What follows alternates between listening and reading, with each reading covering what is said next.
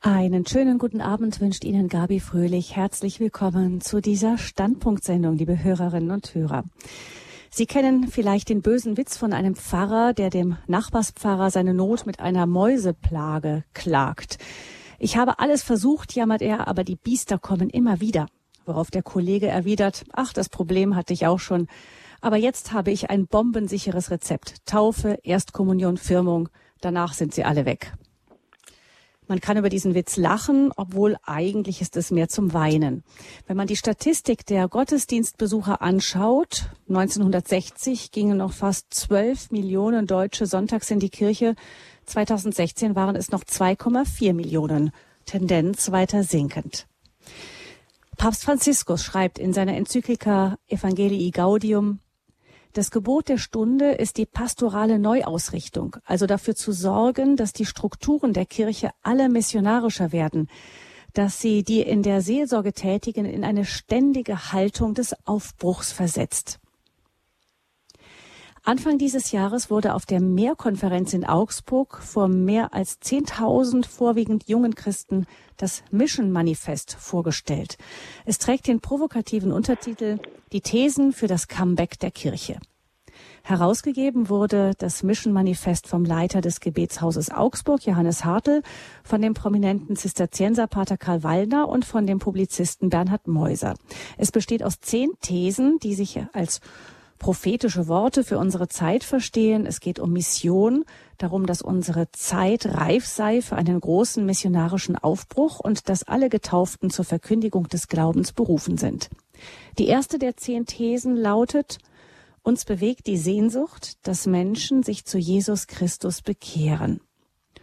Und Autor des dazugehörigen Kapitels im Mission Manifest ist Pfarrer Markus Wittal von der Gemeinschaft Emanuel, er wird uns in dieser Standpunktsendung davon erzählen, was er unter einem Comeback der Kirche versteht und wie das mit der Sehnsucht Menschen für Christus zu gewinnen zusammenhängt. Pfarrer Wittal ist uns zugeschaltet aus Nürnberg, wo er Pfarrvikar in St. Bonifaz, St. Wolfgang Heiligkreuz ist. Herzlich willkommen, Pfarrer Wittal, in dieser Standpunktsendung bei Radio Horeb. Dankeschön. Herzlichen Dank für diesen Willkommensgruß. Ich freue mich sehr, heute Abend ein wenig mit Ihnen über das Mission Manifest, über die Mission an sich zu reden und über das, was uns bewegt in der Kirche, den Glauben auch weiterzutragen an die nächste Generation. Mhm. Pfarrer Wittel, Ihre Arbeit als Priester mit der Gemeinschaft Emanuel war von Anfang an missionarisch geprägt. Vor allem gehen Sie dabei über die Musik, habe ich den Eindruck, vielleicht nicht vor allem, aber auch sehr stark. Sie haben viele Lieder geschrieben, mehrere Messen, Musicals und Oratorien geschrieben oder daran mitgeschrieben und die letzte CD-Produktion der Gemeinschaft Emanuel federführend geleitet. Musik, ist das schon ein Weg der Mission? Ich denke schon, also für mich schon ganz, äh, ganz sicher. Ähm, die Musik ist natürlich eine sehr universelle Sprache, ist ja auch in unserer Kultur omnipräsent, äh, einfach manchmal auch viel zu viel präsent, äh, wenn man schaut, wo überall Musik im Hintergrund auch so spielt. Und es ist eine Sprache, die viele, gerade auch junge Leute natürlich anspricht. Und wir haben schon gemerkt, wenn man Geschichten beispielsweise jetzt eben mit, mit Drama, also mit Theater und mit Musik erzählt, äh, bei Musicals, dann erreicht es auch noch einmal die Herzen und das ist ein wunderbarer Weg. Ähm, so wie äh, es ein offensichtlich sehr intensiver Kommunikationsweg in Richtung Gott ist. Also wenn Paulus, äh, wenn, wenn Augustinus sagt, wer singt, betet doppelt, scheint es mir auch so zu sein, ähm, dass wenn man die Botschaft musikalisch weiterträgt, da auch nochmal was rüberkommt, was man vielleicht nicht nur äh, mit Worten sagen kann oder was das Wort nochmal ergänzt mit einer anderen Dimension. So könnte man vielleicht besser sagen, ähm, etwas, was uns ergreift, was uns vielleicht auch öffnet für diese Dimension des Glaubens, ja, und so habe ich das auch immer wieder erlebt mit jungen Leuten, mit, ähm, aber auch mit, mit, mit Kindern, aber auch mit Menschen aller ähm, Lebensaltern, äh, dass die Musik anspricht. Mhm. Sie waren ähm, in der Evangelisationsschule Altötting tätig in, mit Emanuel und fünf Jahre auch in Rom im Centro San Lorenzo direkt neben dem Petersdom. Ähm, wie sind da so Ihre Erfahrungen? Ist Mission ähm, in anderen Ländern, zum Beispiel in Italien oder Frankreich, vermutlich kennen Sie auch anders als bei uns in Deutschland?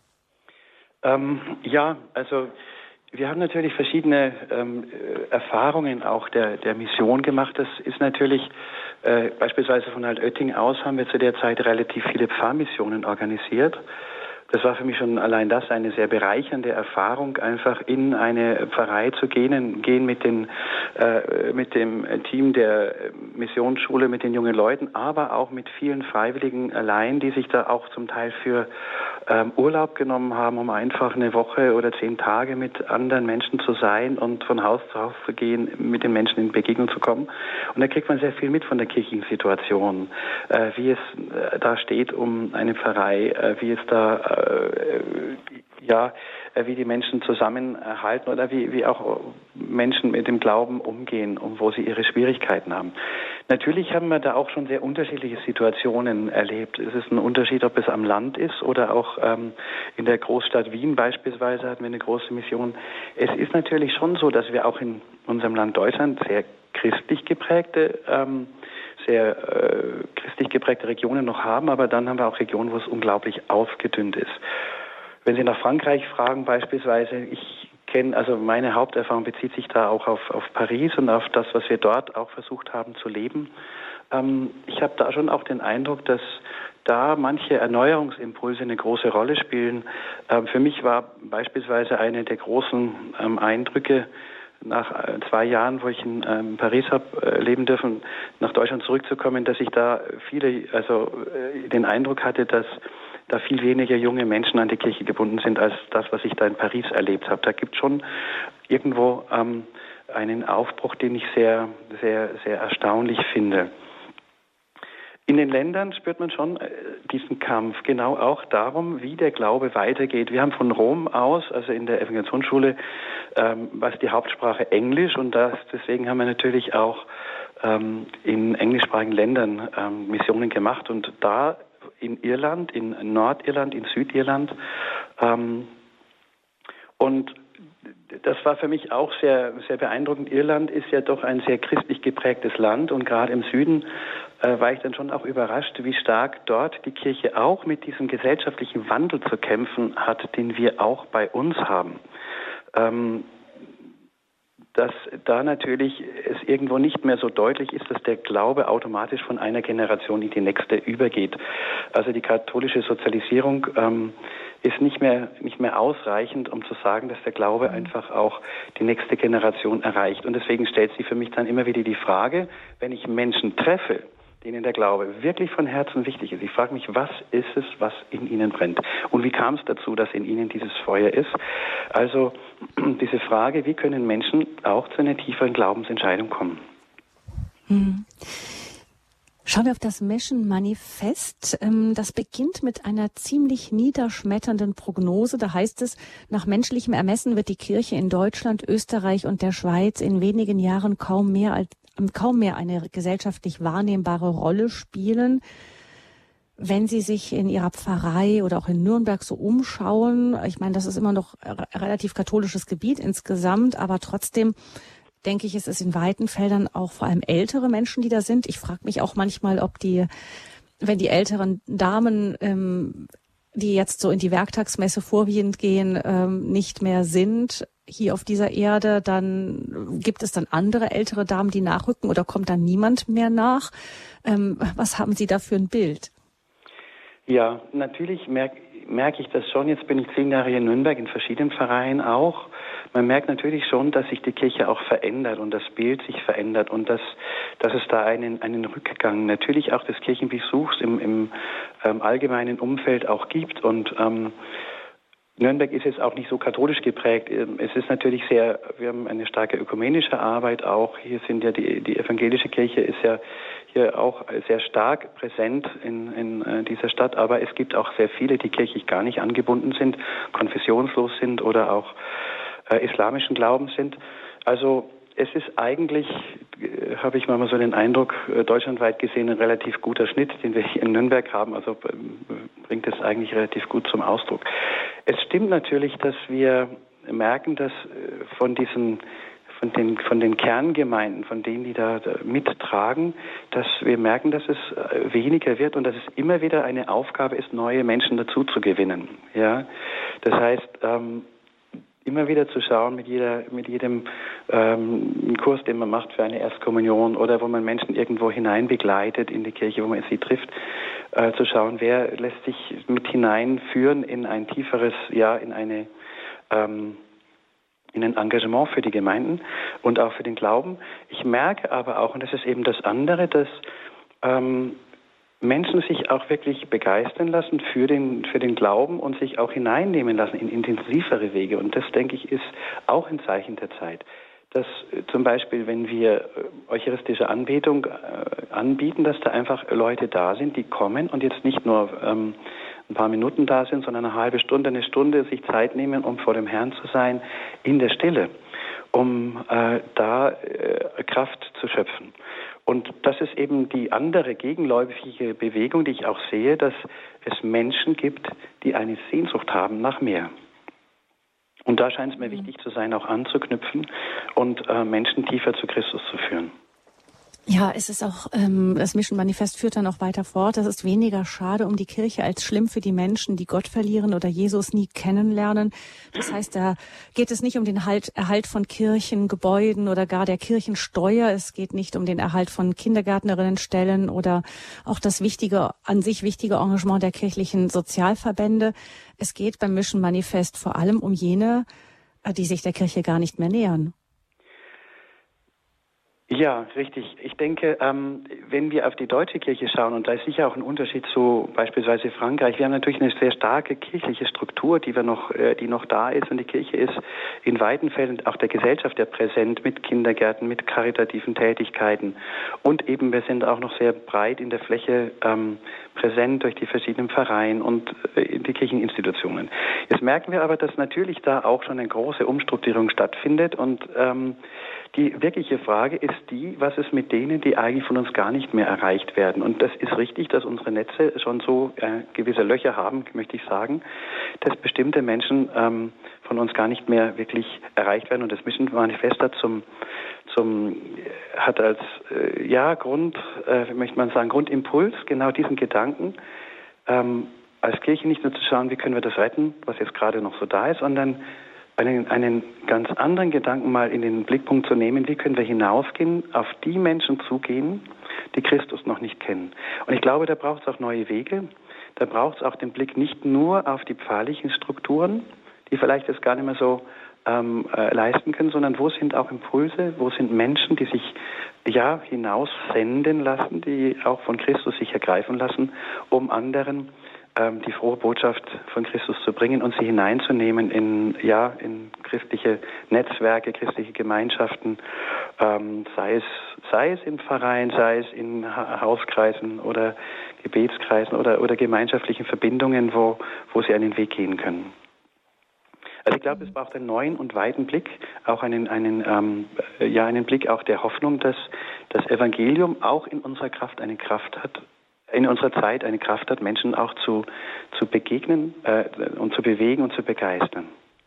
Hm, also es braucht diese neue Bewegung. Ist das ähm, das Ziel gewesen, warum das Mission Manifest überhaupt so verfasst wurde? Ich würde sagen, zum einen, ja, ja, zum einen, weil man einfach sieht, es verändert sich so viel. Und was kann man auch dagegen setzen? Und dieses Thema der Mission scheint wieder wichtig geworden zu sein. Schon Papst Johannes Paul II. hat ja über die Neuevangelisierung gesprochen. Das alte Europa, das vor Jahrhunderten evangelisiert worden ist, braucht eine neue Welle der, der Evangelisierung ähm, und der Verkündigung. Und er hat es eben in diesen Worten ausgedrückt. Ähm, Mission Manifest ist ja quasi ein Statement zu sagen, ja, wir glauben, dass die Mission wichtig ist äh, für uns, dieses Hinausgehen zu den Menschen und ihnen auch die Begegnung mit Christus, die Hinwendung zu Christus wirklich wieder neu vorzuschlagen. Und zwar jetzt nicht als, als ähm, aus einem nur aus einer Sorge heraus, das scheint mir eben auch wichtig zu sein, gerade in diesem ersten Satz, da heißt es, uns bewegt die Sehnsucht, dass Menschen sich zu Jesus Christus bekehren. Es beginnt mit einer Sehnsucht. Die Sehnsucht ist ganz wichtig, denke ich, weil ähm, auch in meiner Arbeit als Priester, da begegnet ich immer wieder Menschen, die natürlich ihre Fragen haben, die natürlich ihre Sehnsucht haben. Und wenn ich ähm, in das Evangelium hineinschaue, wie Jesus den Menschen begegnet, beispielsweise dieser Frau im Jakobsbrunnen, da beginnt es eben mit der Sehnsucht, ja, mit dem Durst. Wenn du wüsstest, wer da gerade mit dir spricht, dann würdest du ihn bitten und er würde dir lebendiges Wasser geben. Und ich glaube, dass die Sehnsucht ein Schlüssel ist, wie so ein, ja, äh, etwas, was uns antreibt. Was ist es, was wünsche ich mir eigentlich äh, für die Kirche von heute? Dass, ähm, was wünsche ich mir, dass Menschen ja zu Christus wirklich auch finden? Und dann kommt aus der Sehnsucht diese Suche. Was sind die Wege? Wie können wir Jesus zu den Menschen bringen? Wobei Mission ja oft so ein eine Art negativen Beigeschmack hat, so wie, also wenn man das so im, in der Normalgesellschaft sagt, ähm, ja, wir sind missionarisch drauf, das kommt gar nicht gut an. Ja, das ist richtig. Der Begriff der Mission hat natürlich, ähm, sagen wir mal, in bestimmten Bereichen unserer Gesellschaft wird es sehr, sehr kritisch gesehen. Und zwar im Sinne von einer, möchte ich sagen, Bevormundung. Die Kirche möchte uns sagen, wo es lang geht. Äh, missioniert werden möchte keiner. Ja, und damit versteht man dann ähm, sozusagen äh, das, dass jemand mir seinen Glauben, seine Meinung, seine Weltsicht an äh, sozusagen äh, überstülpt und das möchte man nicht. Und so reagieren manche auf diesen Begriff der der Mission ähm, allergisch. Andere wiederum, für viele Jugendliche ist Mission ein tolles Wort, weil sie sagen, eine Mission zu haben im Leben, das bedeutet eine Aufgabe zu haben, auch einen Sinn zu haben.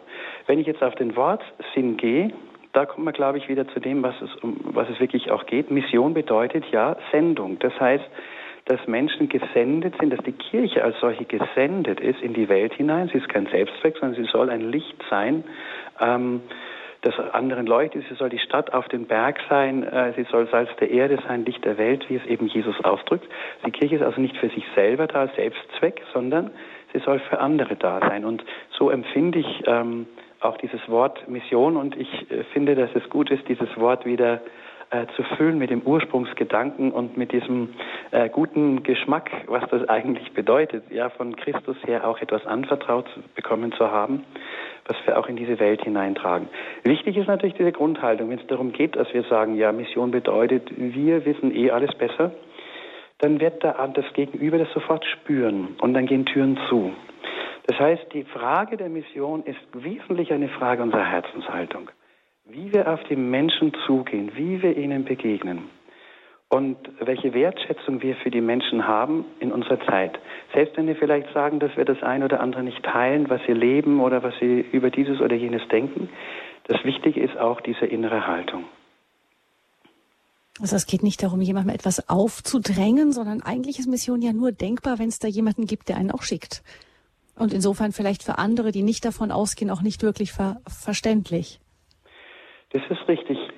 Ja, es ist nur denkbar, wenn uns jemand schickt. Und ich glaube, das ist die Frage, ähm, die sich schon auch stellt, warum es das Mission Manifest äh, äh, so gibt. Eines davon ist ja die These der Demokratisierung der Mission. Also, dass es nicht nur darum geht, dass wir sagen, ja gut, ich beispielsweise, ich bin Pfarrer, ich habe Theologie studiert und ja, ist ja klar, muss ja von Gott reden, sondern es geht darum, ähm, dass nicht nur die, die Profis in Anführungszeichen, ja, die jetzt eben Theologie studiert haben, die hauptamtlich, wie wir so schön sagen bei uns, in der Kirche tätig sind, sondern dass eben alle Getauften und Gefirmten gesandt sind. Und dass es wichtig ist, ähm, eben, dass diese Sendung ein jeder sich dessen bewusst ist. Ich finde, ähm, in dem Buch Jesaja das so schön beschrieben. Da gibt es ja die Berufung des Jesaja und er hört, wie Gott sagt, wen soll ich senden? Wer wird für uns gehen? Und dann sagt er, hier bin ich, Herr, sende mich. Das heißt, ähm, letztlich bin ich bereit, den Anruf Gottes zu hören. Ja, dass jeder Einzelne sozusagen, dass ich auch gesandt bin, dass er mir das zutraut, ähm, dass ich das Evangelium äh, weitertrage. Ich, ein, ein kleines Beispiel möchte ich Ihnen erzählen.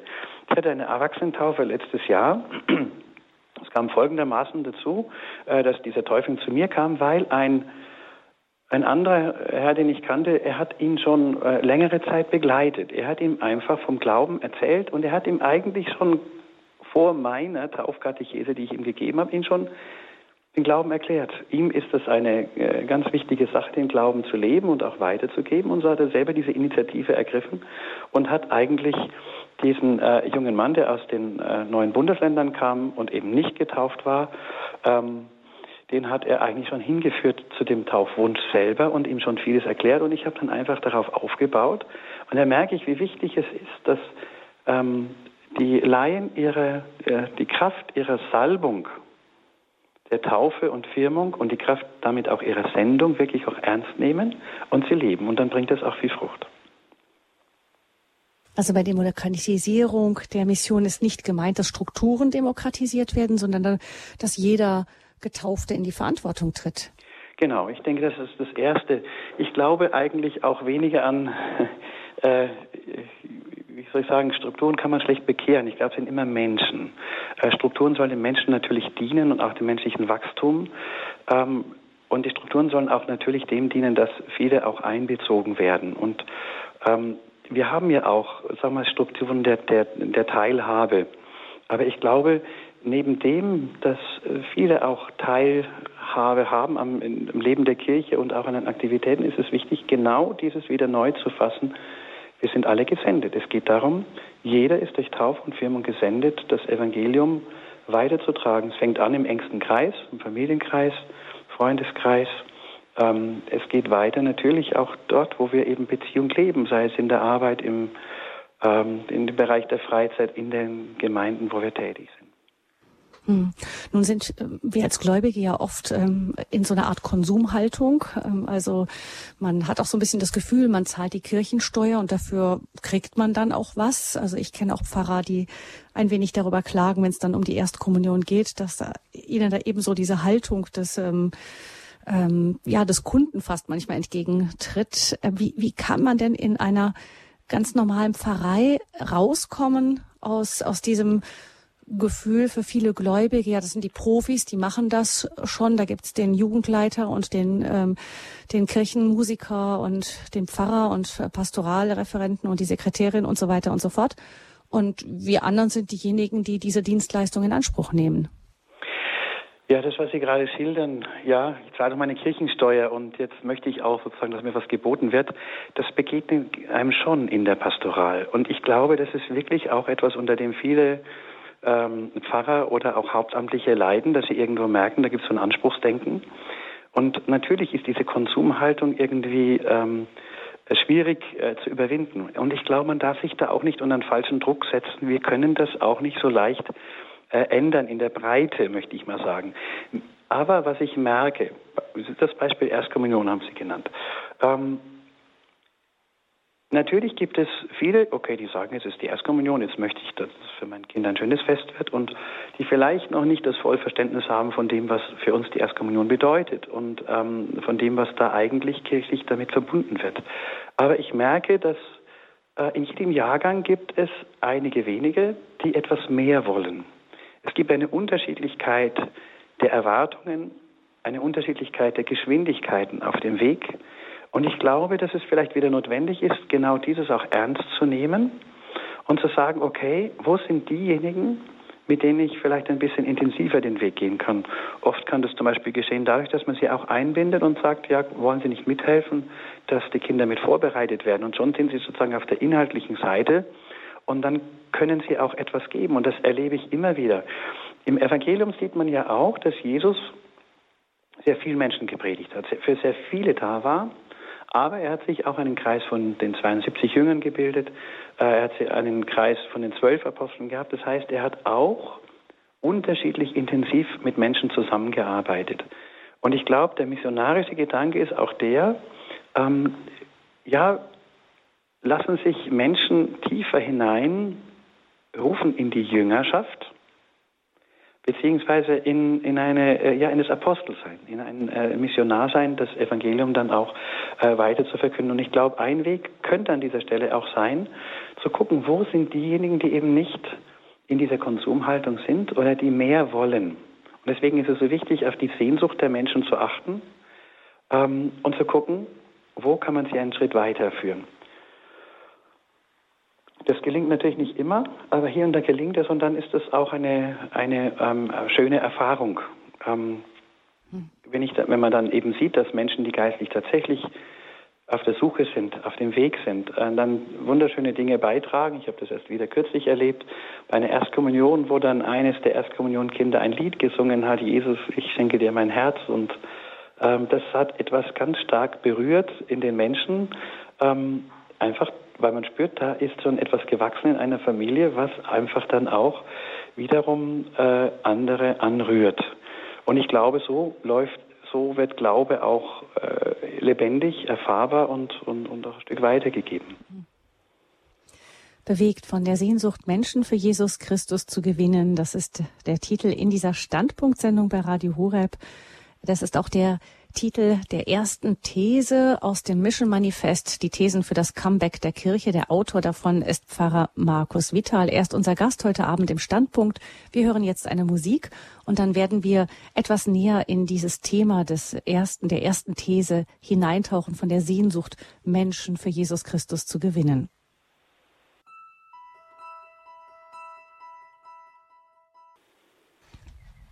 Sie haben eingeschaltet im Standpunkt bei Radio Horeb. Wir sprechen über die erste These aus dem Mission Manifest, bewegt von der Sehnsucht, Menschen für Jesus Christus zu gewinnen.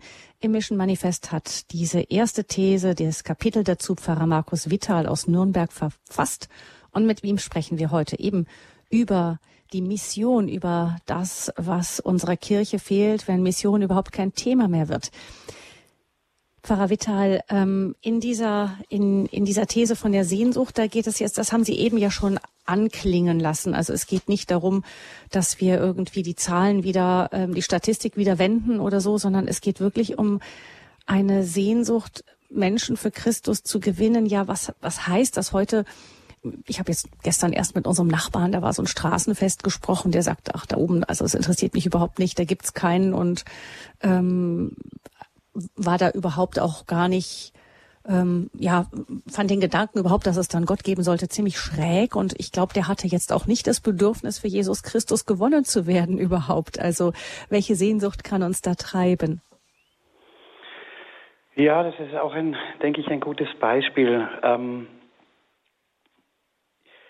es gibt immer, also die, die Frage des Glaubens, dass die Menschen kommen und sagen, ja, hallo, ich habe eine Frage sozusagen über Gott, weil mich das rumtreibt.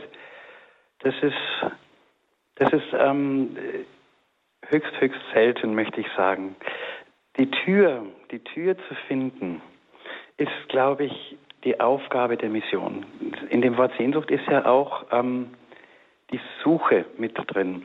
Und für mich in diesem Artikel, den ich äh, da beigetragen habe, da geht es ja um zum einen um diese Sehnsucht für die Menschen, die wir haben, aber es ist auch die eigene Sehnsucht nach Gott. Das sind immer zwei Dinge. Das heißt, ähm, sich auf die Suche zu begeben, auch wenn ich einem Menschen begegne, was ist das, was ihn wirklich, ähm, was ihn wirklich bewegt? Was ist das, was er wirklich im Herzen, Herzen trägt? Also ich sage es jetzt mal mit dem Beispiel, ähm, das ich schon habe anklingen lassen. Diese Frau, die da im Jakobsbrunnen ist, das ist eine ganz alltägliche Szene und Jesus spricht mit ihr, gib mir zu trinken.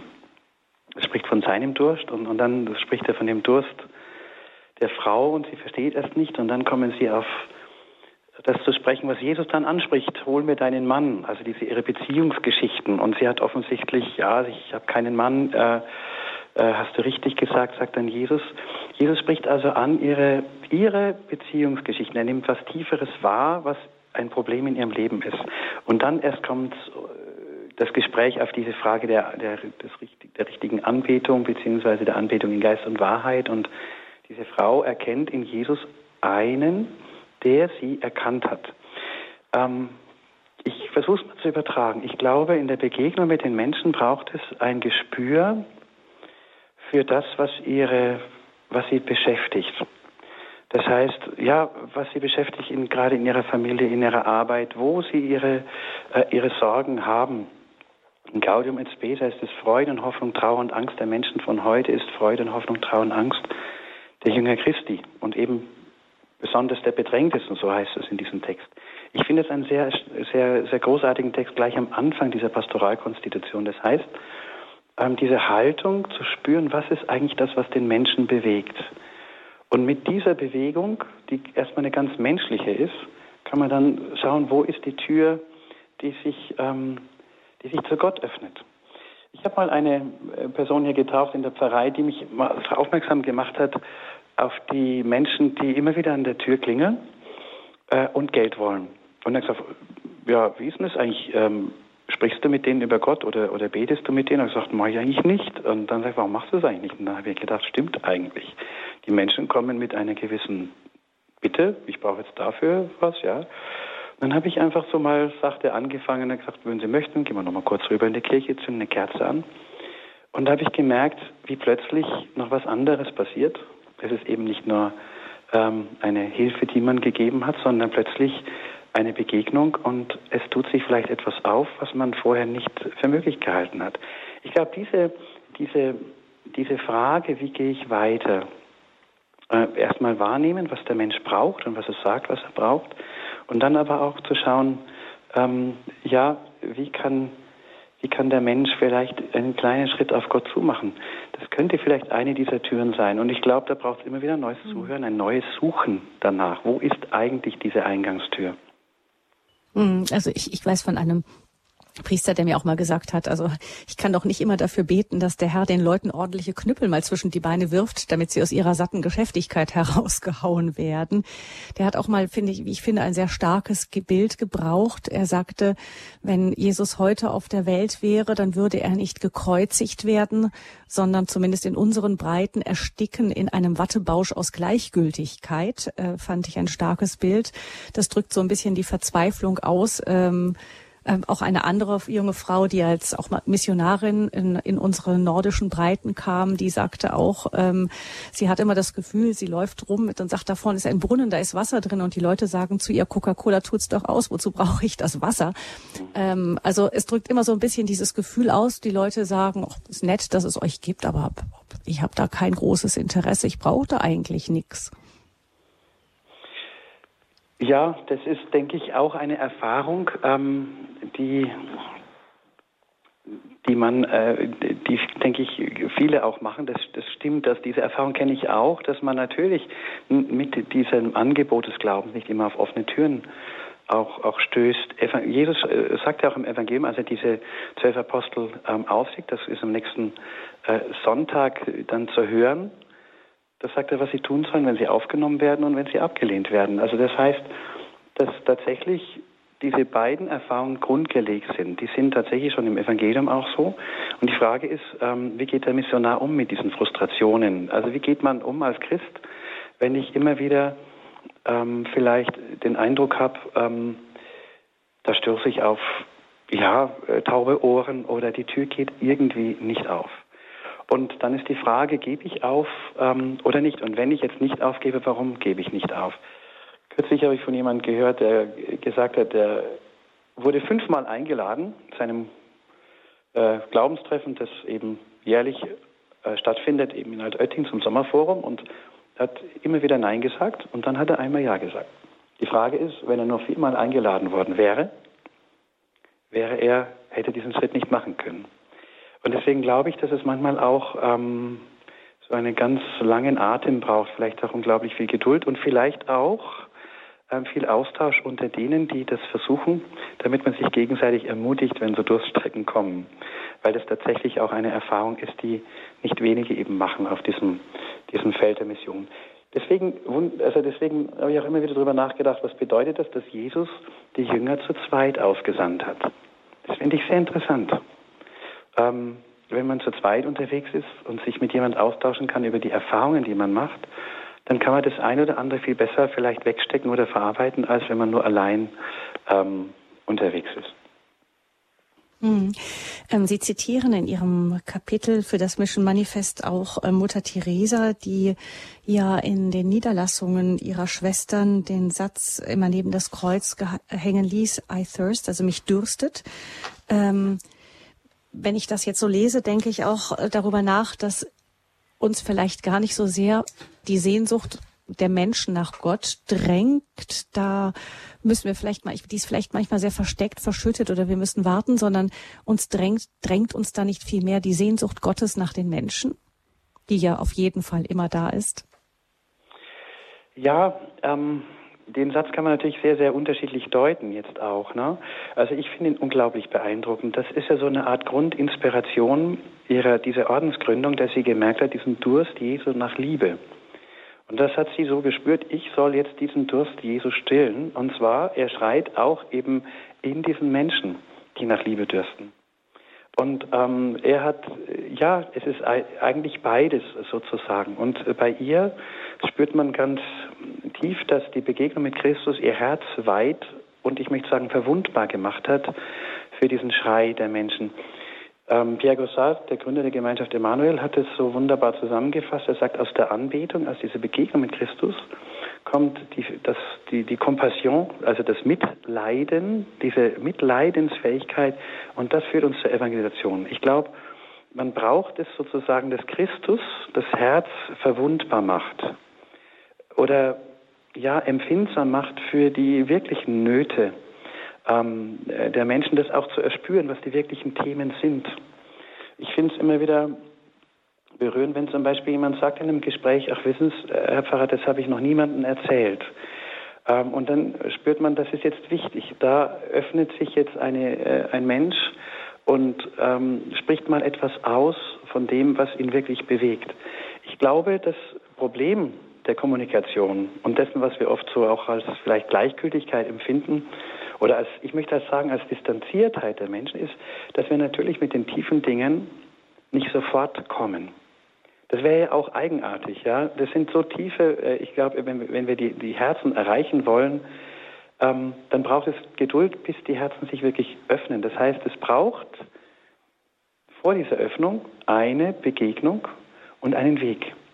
Und, äh, und dafür braucht es genau dieses Gespür, ähm, das Mutter Teresa in einer ganz außerordentlichen Weise für die Menschen wirklich auch hatte, dass bei ihr natürlich auch wirklich, ich möchte sagen, eine charismatische Gabe war, zu spüren, was die Menschen tatsächlich brauchen. Das äh, zeigt sich nicht nur im Umgang mit den Armen, sondern auch mit denen, wie die Schwester sie erlebt haben, ähm, welche Impulse sie gegeben hat und wie sie wirklich die richtigen Worte für die Menschen gefunden hat, mit denen sie gesprochen hat. Hm. Noch etwas, was vielleicht ähm, das Interesse für Kirche, Gott, Jesus Christus ausbremst, ist dann doch der Instinkt vieler Menschen dafür, dass äh, wenn man sich darauf einlässt, dass dann vielleicht so manches im Leben nicht ganz genauso bleiben kann, wie es in diesem Moment gerade ist. Ich meine, das ist äh, auch bei uns, die wir selbst äh, uns auf den Weg des Glaubens gemacht haben, also zumindest äh, vielleicht auch manchmal das Meinen, das getan zu haben, ähm, ist das manchmal schon so, dass gerade diese die Umkehr von alten Gewohnheiten, alten Mustern oder auch dem alten Vorlieben hart genug ist manchmal oder oder schwer zu, ein, ein Brocken, der schwer zu schlucken ist. Ähm, äh, stellt sich die Frage, wie man sowas attraktiv machen kann. Ja, ich glaube, das ist ein sehr grundmenschliches Problem, das Sie da ansprechen. Das ist, äh, dass wir uns natürlich schwer tun ähm, mit gerade auch persönlichen Veränderungen. Und man spürt natürlich schon, dass, ähm, dass, es, dass die Botschaft des Glaubens und die Botschaft der Kirche schon einen Anspruch hat.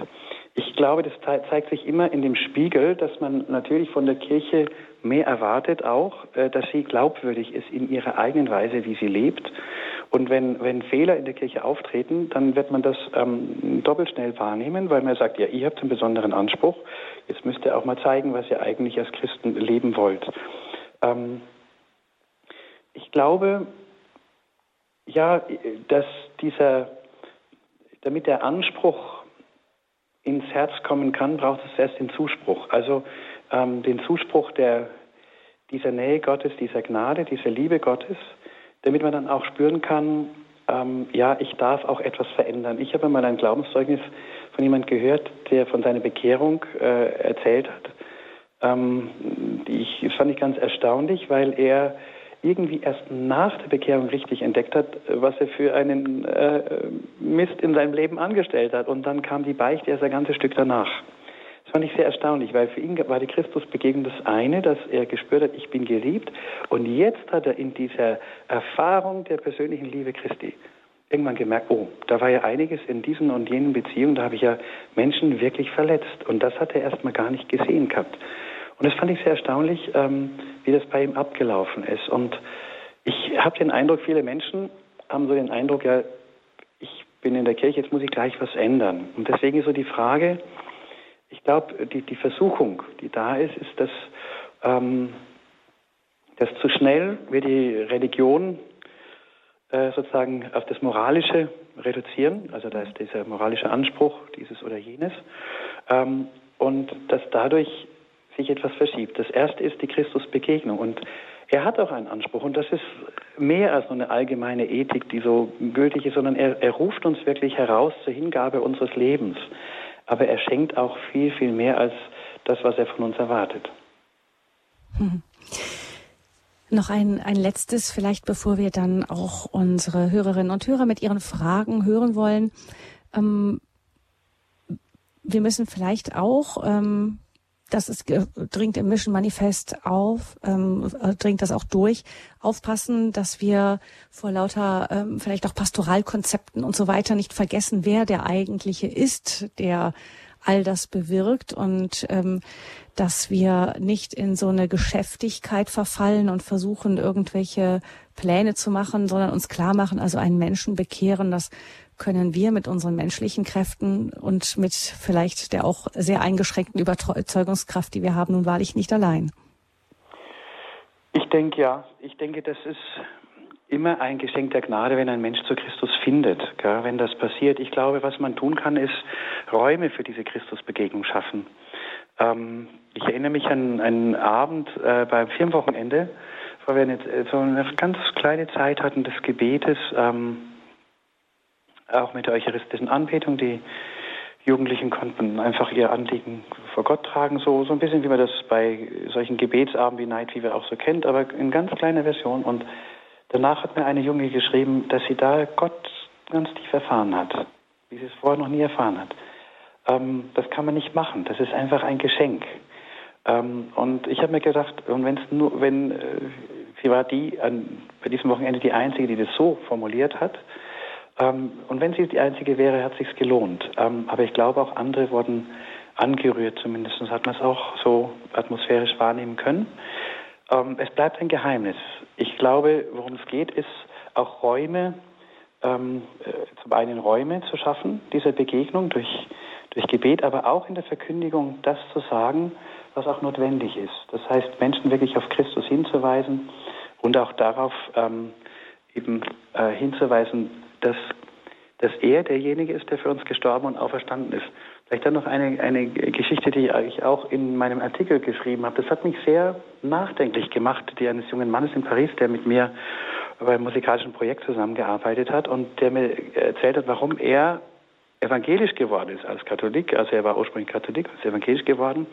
Und er sagt, weil mir niemand erzählt hat, dass Jesus Christus für, aus Liebe äh, für uns, ähm, äh, für unsere Sünden gestorben ist.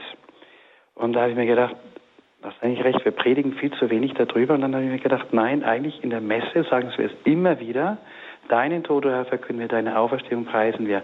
Aber die Frage ist, wie stark ähm, ist das den Menschen eigentlich klar, was wir da leben, was wir da eigentlich feiern jeden Sonntag? Und ähm, das muss, glaube ich, auch wieder verkündet werden bewegt von der Sehnsucht, Menschen für Jesus Christus zu gewinnen. Das ist der Titel dieser Standpunktsendung mit Pfarrer Markus Vital, unserem Gast aus Nürnberg. Er ist dort Pfarrvikar und ist seit vielen, vielen Jahren in der Mission, vor allem in der Jugendmission und in der Mission mit Musik tätig.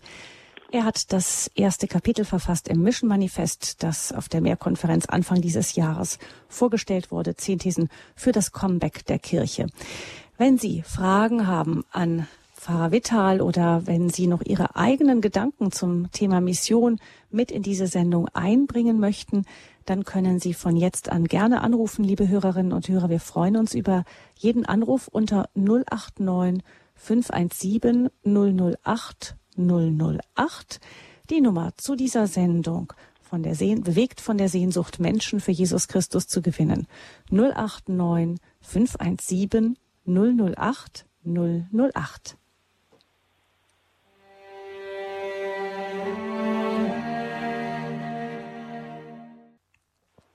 Wir müssen verstehen, dass alle Christen zur Mission berufen sind. Das ist eine der Thesen des Mission Manifestes.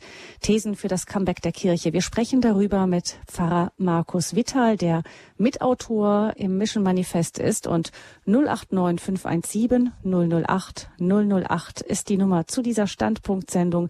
Ich begrüße ganz herzlich Frau Fechler, die uns aus dem hohen Norden in Ankum anruft. Ich grüße Sie, Frau Fechler. Grüß Gott, Frau Fröhlich. So hoch ist der Norden ja hier noch nicht, aber immerhin.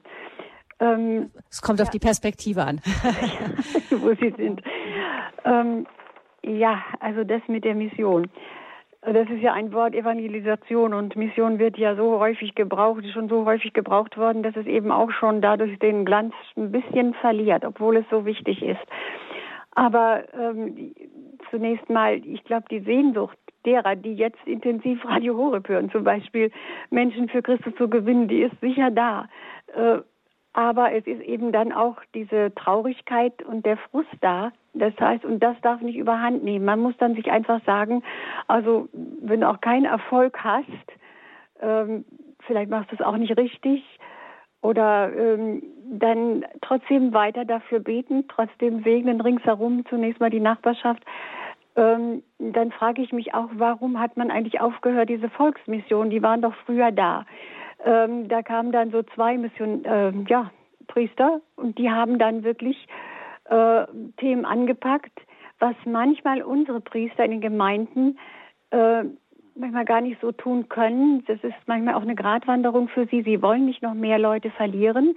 Sie können sprechen, sie können gut predigen und wenn sie von dem Evangelium herkommen, ist das schon, ist man schon sehr dankbar. Aber ähm, dass äh, sie, da ist so ein bisschen auch ähm, diese Vorsicht da, glaube ich, habe das Empfinden mhm. manchmal. Und äh, warum hat man damit aufgehört? Da waren Redemptoristen oder es waren andere aus anderen Orden, die aber jetzt schon doch auch wirklich dann Erfahrung hatten mit diesen Wochen. Es war immer eine Woche, nicht mehr unter dem Motto rette deine Seele, sondern da will ich schon sagen, rette, äh, ja, nicht rette deine Seele, sondern wie heißt es, Jesus, Maria, Josef, ich liebe euch, rettet Seelen. Also alle mit einbegriffen. Und dann könnte also man ja auch einladen, dann könnte man auch andere einladen. Das müsste natürlich ein bisschen moderner, auf moderne Art sein, dass auch alles so wie, äh, wie man das heute bei der Jugend ja auch macht. Sie machen das bei Night Fever ähm, ja auch ähm, sehr äh, engagiert. Äh, ob das natürlich, äh, ja, manchmal denke ich, es ist so schön, schön alles äh, ähm, gestaltet, dass das ja nicht so in unseren Kirchen sich wiederholen kann. Es ist, man müsste die Jugend vielleicht auch darin führen, dazu führen, dass, dass sie wirklich auch in der Stille, auch wenn gar nicht das drumherum ist mit den vielen Bands und so wie es auch auf dem Weltjugendtag ist, sondern dass einfach, dass sie doch spüren, da ist, da ist eine Tiefe die eben mehr bringt, als wenn ich jetzt ähm, ja was anderes dem anderen nachlaufe. Aber sie haben es auch schwer. Dann noch etwas von der Mutter Teresa. Das wollte ich noch eben sagen, wenn es geht, Frau Friedrich. Ja, dann müssen wir erstens, zweitens, drittens machen. Genau, drittens. Ja, Mutter Teresa, die, die, hat ja eigentlich, die hat wirklich ähm, in jedem Jesus Christus gesehen, aber sie hat ja eigentlich niemals äh, das Wort Evangelisation oder Mission gebraucht. Sie hat aus dem Glauben gelebt, sie hat die Anbetungsstunde für die Schwestern täglich eingeführt, sie hat Rosenkränze gebetet jeden Tag, sie hat auch gesagt, wir sind keine Sozialarbeiter, aber sie hat nicht das, sie wollte die Armut in der Armut Jesus Christus sehen. Heute, als der Papst ja auch wieder wieder betont in der Audienz. Und sie hat eigentlich, äh, welchen Hindu hat sie schon zu Christus geführt? Äh, sie hat ihn die Liebe erleben lassen, die Liebe von Gott. Aber mhm. sie hat ihm ihre, sie hat ihnen ihre Religion, ihren Glauben gelassen. Und ja, heute ist es nicht der Glaube der Einzelnen. Sie haben verschiedenen Glauben. Ach ja, das ist heute alles relativiert. Nicht alles. Quatsch. Nein, Entschuldigung. Aber vielleicht da können wir da vielleicht Pfarrer Vital mal zuholen, indem wir ähm, sagen, ja, wir können sie mal Pfarrer Vital von hinten aufrollen. Also erstmal Mutter Theresa hat nicht so wirklich das, was wir unter Mission verstehen, ähm, überhaupt mit ihren Schwestern gemacht. Sie hat ihren Schwestern allerdings den Namen Missionarinnen der Nächstenliebe gegeben. Mhm, also wie wie, ähm, wie können wir Mutter Teresa als Missionarin sehen? Ich denke, das ist das Erste. Sie nennt sich Missionarin der Nächstenliebe. Das zeigt schon, ähm, wenn sie sich so nennt und ihre Schwestern, dass äh, sie sehr wohl das, was sie lebt, als eine Sendung von Christus her äh, sieht und dass sie in den Menschen Christus begegnet und sie auch zu Christus führt. Und das, was ich auch ähm, zu dem Thema schon auch gehört habe, ist, dass sie auch nicht wenige ähm, zu Christus geführt hat, auch durch, das, durch die Taufe in dem äh, Moment des Sterbens ähm, und sie gefragt hat, ob sie diesen Gott, der diese Liebe schenkt, ja, die sie da weitergibt, wirklich begegnen möchte. Das ist das eine. Und das zweite ist, ähm, ich habe ja auch auf dieses kleine Wort von ihr hingewiesen, dass sie gesagt hat, ich finde das eigentlich ein großes Wort. Sie sagt, am Anfang dachte ich, die, ähm, die Menschen bekehren zu müssen und dann habe ich verstanden, ich soll sie lieben und die Liebe bekehrt, wen sie will. Ähm, und da, da drückt sie etwas aus von der Haltung, was man auch direkt übertragen kann für jeden, der sich als Missionar, als Christ äh, versteht, der auch eben evangelisieren möchte und auch das Wort Gottes weitertragen möchte. Es ist die Haltung der Liebe, die ganz wesentlich ist, dass eben auch äh, ein äh, Bekehrungsprozess irgendwo ähm, eröffnet werden kann. Also ohne die Liebe geht's nicht und dann gibt es verschiedene Berufungen. Die einen sind mit mehr Wort verbunden, die anderen vielleicht mit mehr Stille. Ihre Mission war natürlich vor allem die Caritas. Wirklich diese Nächstenliebe durch das Dienen ähm, äh, den Kranken, den Sterbenden. Das ist natürlich auch eine ganz, ganz besondere, intensive Weise, die sie da gelebt mhm. hat. Das ähm, erste Thema, das Frau Fechler ansprach, die gute alte Volksmission. Ich vermute, Pfarrer Wittal, das ist ein bisschen Wasser auf Ihren Mühlen, oder? Äh, da haben Sie äh, vollkommen recht. Ich glaube, ähm, wenn wir über die Mission reden, äh, es gibt ja eigentlich, man könnte sagen, es gibt so drei Felder. Das haben, äh, hat die Hörerin ja auch schon angesprochen, nämlich ähm, das Umfeld. Man schaut, wie kann man Menschen da so jetzt einfach zu Christus bringen. Das ist, und das zweite wäre jetzt die Pfarrei, das heißt unser, unser nächstes Glaubensnetzwerk, in dem wir irgendwo eingebunden sind. Das dritte ist all das, was auch darüber hinausgeht, was wir nicht persönlich leisten können, was auch eine Pfarrei nicht leisten kann. Und ich glaube, diese Dinge werden in Zukunft noch wichtiger sein. Dazu gehören natürlich auch Pfarreimission, dazu gehören aber auch so Sachen wie ein Weltjugendtag, ja, oder eben solche Night Fever Abende, die jetzt überregional stattfinden. Ähm, die Pfarrmissionen haben eine Zeit lang eine große Rolle auch gespielt. Ähm, mein Onkel war selber Redemptorist und ähm, in der Gemeinschaft Emanuel haben wir auch einige Pfarrmissionen eben auch äh, schon ge gemacht und äh, in, auch in verschiedenen Ländern. Und mir scheint, dass das eben, äh, Sie haben es ganz zutreffend beschrieben, eine Chance eröffnet, nämlich ähm, der Hirte vor Ort geht mit, mit seiner Herde und wenn der Missionar kommt, er kommt einfach mal für ein paar Tage, er kann vielleicht Dinge ansprechen in einer Weise, äh, wie sich der Ortsgeistliche vielleicht äh, schwer tun würde oder sich nicht, äh, nicht so trauen würde, es so anzusprechen.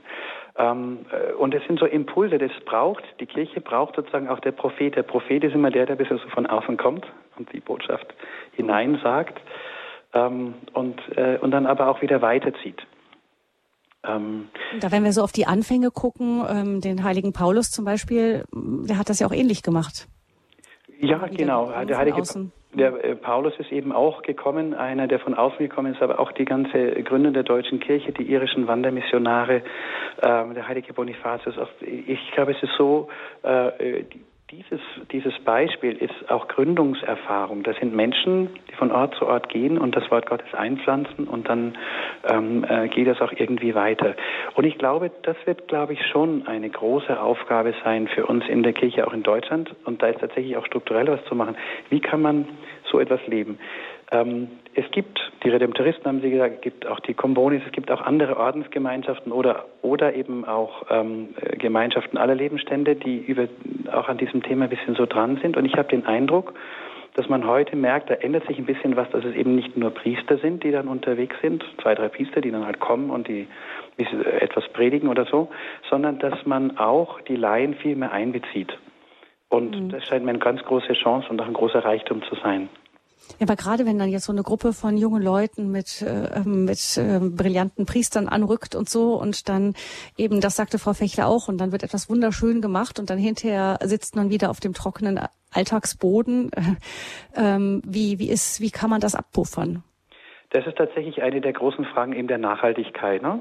Wie, also wenn etwas angestoßen wird, das ist eigentlich generell ähm, für jeden geistlichen Weg. Das kann durch eine Pfarrmission sein, das kann genauso beim äh, großen Mehrkonferenz oder einem Sommerforum oder bei Exerzitien passieren, dass ein Mensch tief von Gott berührt wird. Und jetzt ist er in einer Phase, wo er einfach begeistert ist. Und die Frage ist, wie übersetze ich das jetzt in ein alltägliches Leben? in ein äh, Leben mit Gott. Und ich glaube, es braucht da ganz kleine Zellen.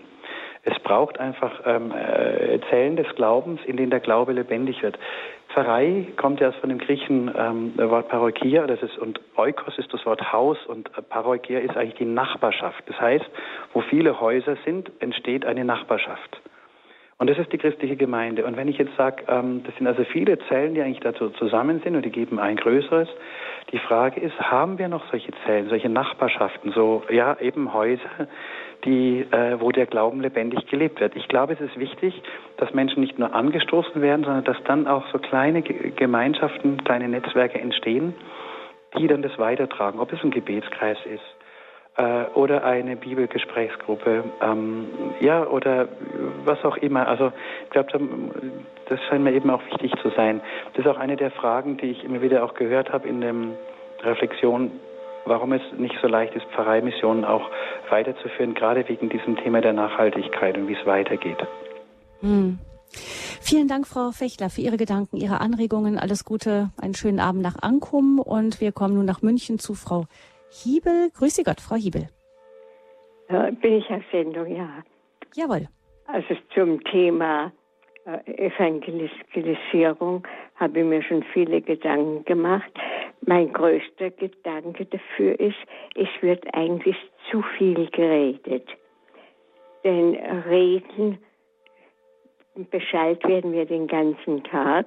Es wird über so vieles geredet, dass das einzige einzelne Gerede überhaupt nicht mehr unterschieden wird. Und deshalb wäre es besser, in kleineren Gruppen durch Reden vielleicht anregen, wenn sich heute noch jemand durch Reden anregen lässt. Und dann in kleineren Gruppen das weiterzuführen.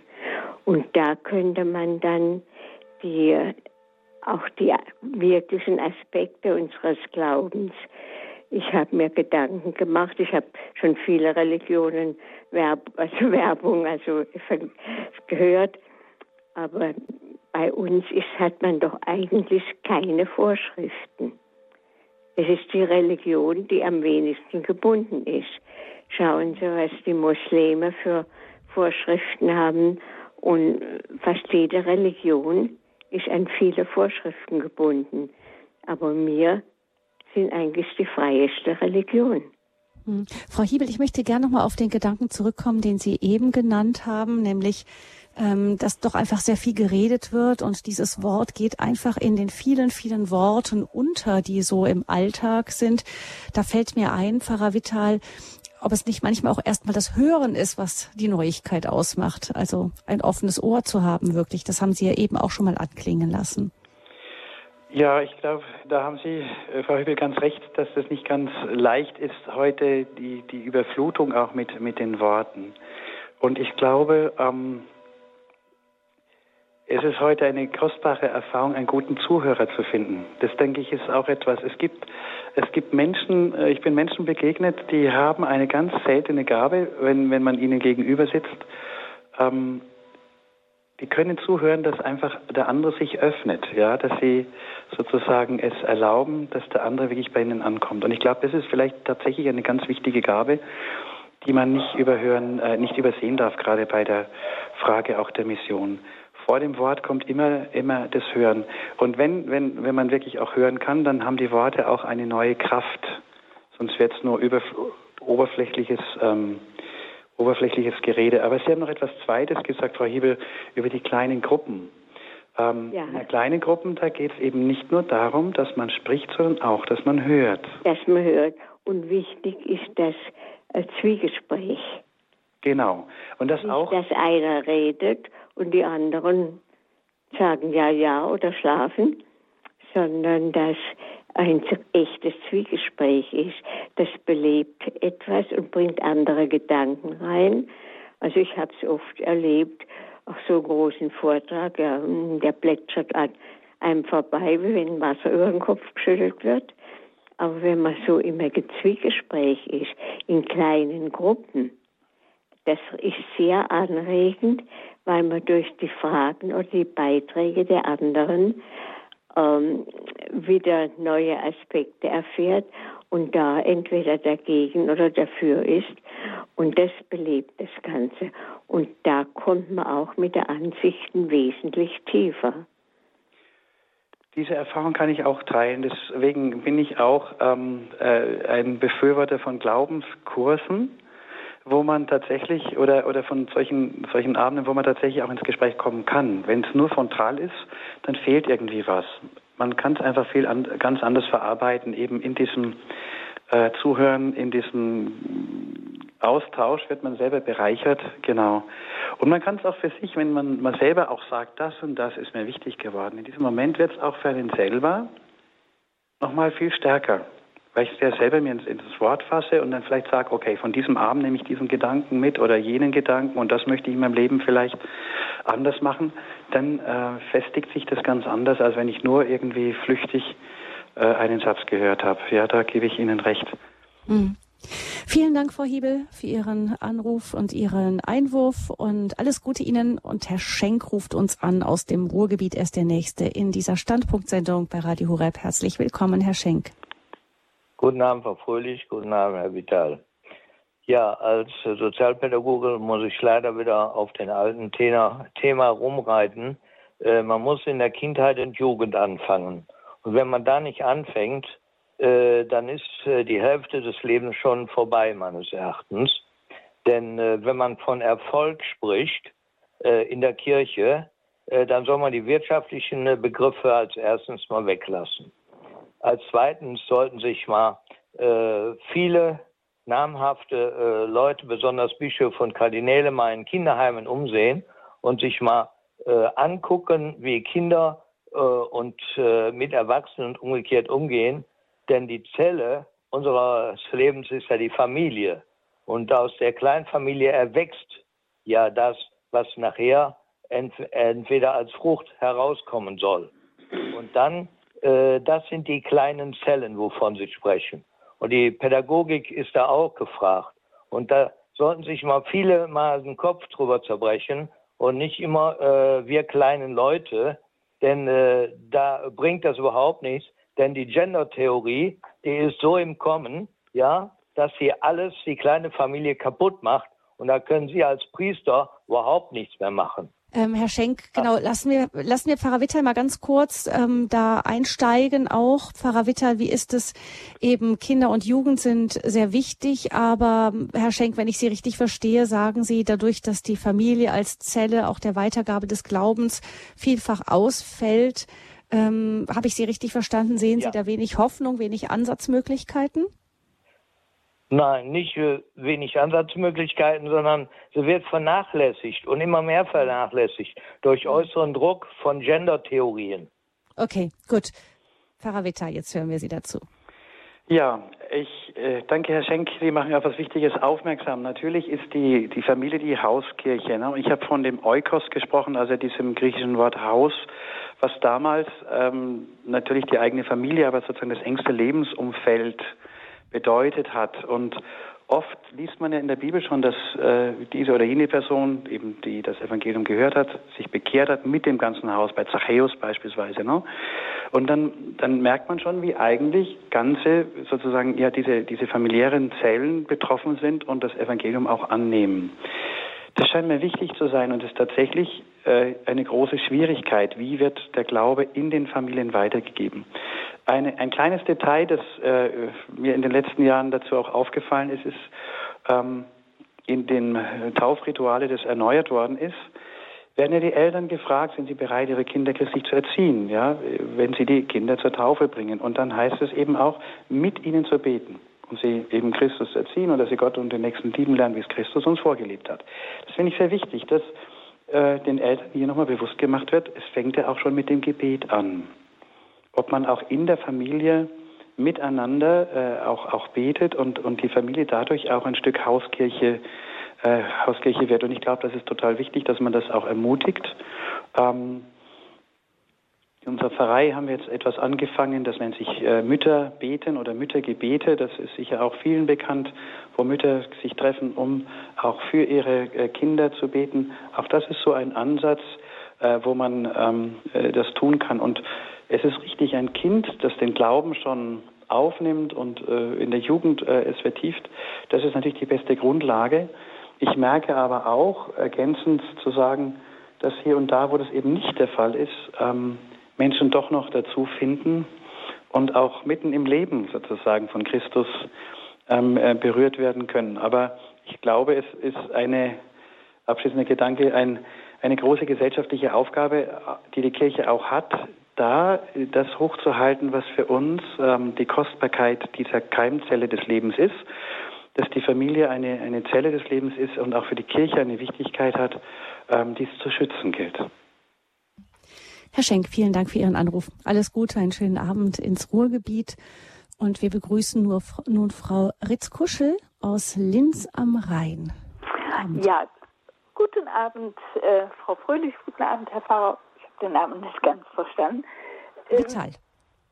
Ich, hab, äh, ich möchte eigentlich anknüpfen an das, was schon mehrfach angesprochen ist, an die kleinen Kreise, in denen auch über den Glauben gesprochen, in denen man sich austauscht. Ich habe also vor 40 Jahren einen Cursilio besucht. Ich war damals Anfang 30 und habe dann äh, zum ersten Mal lebendig das Wirken des Heiligen Geistes erfahren. Und dann war auch das Bedürfnis, in der Gruppe zu sein, sehr groß. Und wir haben dann auch versucht einzuladen und äh, dann sind wir auch zu zweit unterwegs gewesen, um Menschen einzuladen. Das war ein wichtiger Aspekt. Und äh, ich war dann auch viele Jahre Mitarbeiterin und dann habe ich vor einigen Jahren auch die Alpha-Kurse, den Alpha-Kurs kennengelernt. Und ich persönlich denke, das ist eine gute Möglichkeit, wenn der etwas weiter verbreitet würde. Äh, dass, dass Menschen einfach ins Gespräch kommen und äh, im Hauskreis oder im, im Bibelkreis sich austauschen. Also ich bin in einem ökumenischen Hauskreis und auch in einem katholischen Bibelkreis und ich gehe immer beschenkt nach Hause. Mhm. Ja, Pfarrer Vittel? Ja, das ist äh, eine sehr schöne Erfahrung, die Sie uns da jetzt auch mitteilen, eben aus der Erfahrung des Heiligen Geistes heraus zum einen hinaus zu gehen äh, und auch zu zweit die Mission sozusagen zu leben. Aber ich glaube, wie Sie es auch unterstreichen, ähm, Hauskreise, Bibelkreise, das sind Dinge, die ähm, sehr kostbar sind, wenn man sie eben auch mal für sich entdeckt hat. Auch diese Form dieser Kurse für Pfarreien, die, äh, diesen, den Sie jetzt genannt haben, der ist mir jetzt nicht so bekannt, aber der scheint mir etwas ganz äh, Alpha-Kurs, das ah, kommt den Alpha-Kurs, ja, ja, das ja, ist mir sehr bekannt. Ne, der kommt ja nicht aus der katholischen Kirche, aber ich habe den auch in einer katholisch-charismatischen Gruppe erlebt und der war dann auch ähm, also auf katholisch abgestimmt, aber eben auch offen für alle. Und der äh, Corsilio, der ist auch eigentlich offen mhm. gewesen. Äh, der war nicht nur für Katholiken, aber schon äh, mhm. katholisch. Ne? Und da machen ganz viele, äh, die da teilgenommen haben, die haben da wirklich äh, ja das erste Mal eine äh, ne persönliche Erfahrung mit Jesus gemacht. Tatsächlich, ja. Alpha-Kurs ist mir schon bekannt. Ich habe es akustisch nicht ganz verstanden. Ähm, den schätze ich auch sehr, weil er sehr, sehr gut aufgebaut ist und auch ähm, ein, äh, ja, äh, vom Inhalt her, auch von der Weise, wie man ähm, den Menschen begegnen kann. Das ist eine, eine ganz wertvolle Anregung, die auch, denke ich, in nicht wenigen Vereinen ähm, in Deutschland auch schon so durchgeführt worden ist. Aber ich, ich würde dem Kurs auch wünschen, dass er noch mehr auch verbreitet und bekannt wird. Hm.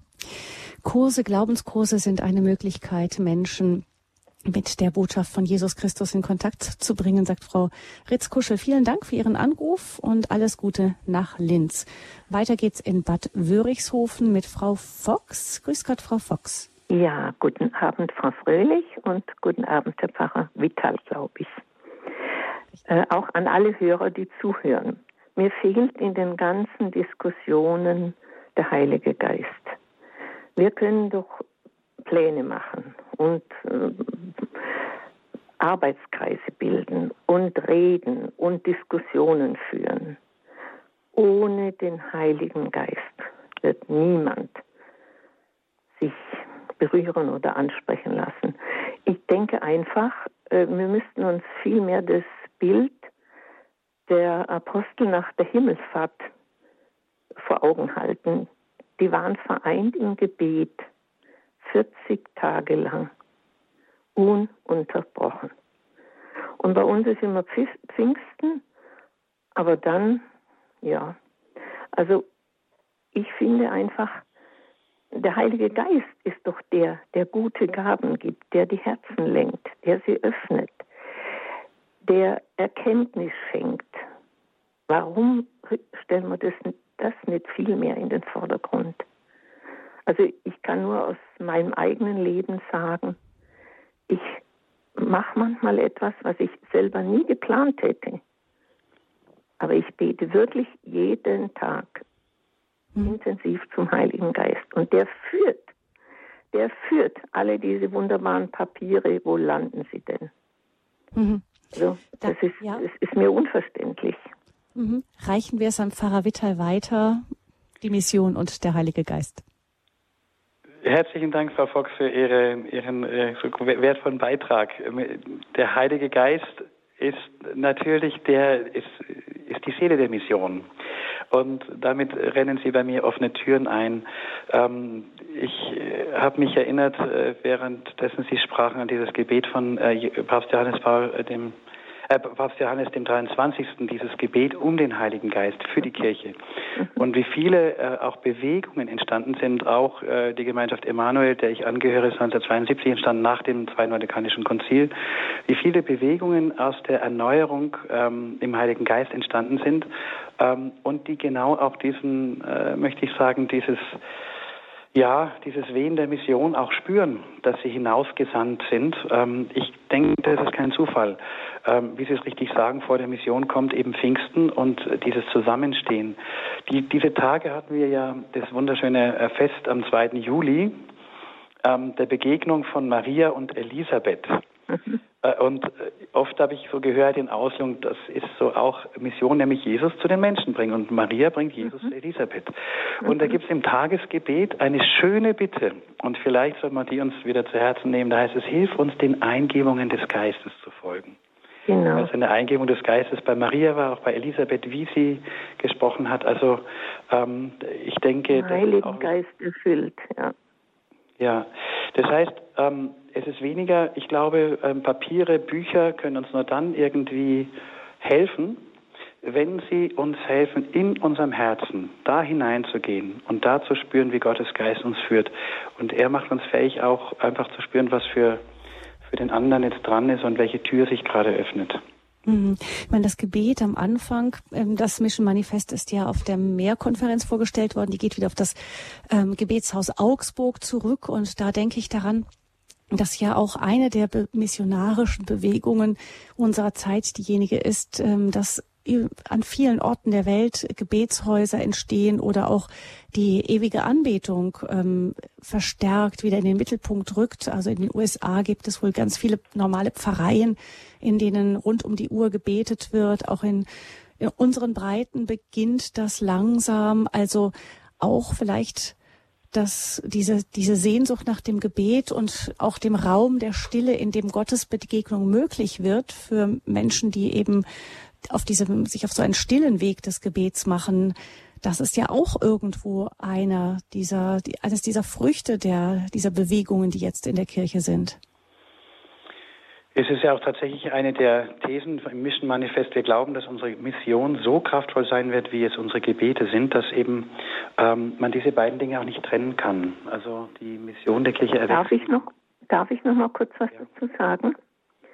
Ich vergleiche das Missionieren immer ein bisschen mit dem ganzen Wunsch, wir müssen die Menschen, die zu uns kommen, integrieren. Wir können niemand zwangsintegrieren, wenn er das nicht will. Wenn das nicht von innen der Wunsch bei den Menschen ist, ich will mich hier integrieren. Und wir können niemanden zum Glauben ja, zwingen, führen oder wie auch immer, wenn das nicht aus seinem Herzen kommt, wenn er nicht ja die Erkenntnis dafür kriegt. Das war's. Und ich bedanke mich. Mhm. Danke ja. Ihnen. Vielen Dank, Frau Fox. Alles Gute Ihnen. Vielleicht, ja? Vielleicht darf ich zu diesem letzten Satz noch etwas sagen von Frau Fox, die von dem Integrieren gesprochen hat. Ähm, weil das mich erinnert an ein Schreiben, das ich kürzlich in den Händen hielt von einem äh, Priester äh, bei uns in der Diözese, dem äh, Pfarrer Müller, der für die ähm, Seelsorge der Flüchtlinge zuständig ist. Und er schreibt eine ganz interessante Geschichte mit einem fiktiven Fall eines, eines ähm, äh, Flüchtlings, der in einer Gemeinde ankommt, der irgendwie schon in äh, Irak die christliche Kirche kennengelernt hat und dann in Deutschland jetzt da ist, sich interessiert und jetzt kommt ein Gottesdienst. Einmal, niemand spricht ihn an, ein zweites Mal, niemand spricht ihn an. Und dann geht er irgendwo anders hin und landet ähm, in einer Freikirche. Ich fand es sehr interessant, wie er das so beschrieben hat, diesen Fall, weil da geht es so darum, da, ähm, man könnte die Frage nochmal andersrum stellen. Die Menschen, die tatsächlich kommen und auf uns zukommen, nehmen wir diese Bewegung wahr und schaffen wir sie aufzunehmen und willkommen zu heißen. Das ist für mich auch noch ein ganz wesentlicher Punkt, der mir auch ähm, wichtig erscheint, der jetzt auch nochmal durch dieses Wort integrieren bei mir also angestoßen worden ist. Ähm, dort zu wachsam zu sein, wo Menschen tatsächlich versuchen, bei uns auch anzudocken. Also die Menschen wahrzunehmen, die Gott uns schickt. Dankeschön, Frau Fox, für Ihre Gedanken zum Thema Mission 089 517 008 008 ist die Nummer zu dieser Standpunktsendung über die Mission, die Sehnsucht, Menschen für Gott zu gewinnen. Herr Fest ruft uns an aus Mannheim. Ich grüße Sie. Ja, guten Abend. Äh, ich grüße alle Hörer und auch den Herrn Wittal und Sie, Frau Fröhlich. Ja, ähm, ich habe keine direkte Frage, sondern eigentlich eher so, so ähm, Erfahrungen oder so Eindrücke. Also erstmal finde ich ganz toll, dass dieses Mission Manifest überhaupt äh, herausgekommen ist. Und da habe ich aber auch schon die Erfahrung gemacht, also wenn ich Menschen darauf anspreche, also in der katholischen Kirche, ähm, kennt, kennt ihr dieses Mission Manifest und dann ernte ich in der Regel äh, ungläubiges Staunen beziehungsweise ein fragendes Gesicht. Also ich finde es eigentlich irgendwie schade, dass, dass es irgendwie nicht, ähm, ich sage jetzt mal von offizieller Seite, ähm, auch noch mehr unterstützt wird, beziehungsweise ich mache dann, äh, habe dann auch noch eine Erfahrung gemacht, ähm, dass ähm, ich sag mal so, ähm, zum Beispiel bei uns im Bistumsplatz äh, hatte ich mal angeregt, dann ähm, ähm, das irgendwie zu publizieren und ähm, also mein Eindruck war einfach, ähm, dass es da eigentlich auf wenig Gegenliebe stößt, also auch speziell die Themen, die jetzt im Mission Manifest angesprochen werden. Also ich äh, habe manchmal so den Eindruck, ähm, dass wir, glaube ich, innerhalb der der Kirche selber ähm, eigentlich nochmal mal eine Bekehrung brauchen, dass klar ist, also diese äh, Mission, also dieses Rausgehen, auf die Menschen zugehen, ist eigentlich äh, ja eigentlich so die, die, dieses Grundthema, das eigentlich die ganzen Aktivitäten äh, leiten sollte. Auf der anderen Seite stelle ich fest, ähm, ja, dass, dass Menschen, also auch äh, Christen da schon für offen sind, also wirklich rauszugehen. Wir hatten hier in Mannheim eine Aktion, ähm, im Advent, wo jeden Tag äh, quasi Menschen auf der Straße waren. Und da gab es dann die Rückmeldung, äh, also es war einfach toll, wirklich mal rauszugehen. Ja, also ich, ich merke so äh, so beides ähm, und habe aber eher den Eindruck, dass da vielleicht an der Basis äh, Menschen viel interessierter sind, also wirklich auch auch rauszugehen oder oder auf Menschen zuzugehen und dass es andere andere Kräfte gibt, die da ich sag mal, andere Themen haben und, und äh, auch versuchen auch ein Stück weit diese, diese Initiativen äh, in so eine bestimmte Ecke zu stellen. Also sind so, so meine Erfahrungen, die ich jetzt einfach mal so ungefiltert äh, in den Raum gebe. Ja, danke schön. Pfarrer Wittel, möchten Sie etwas dazu sagen?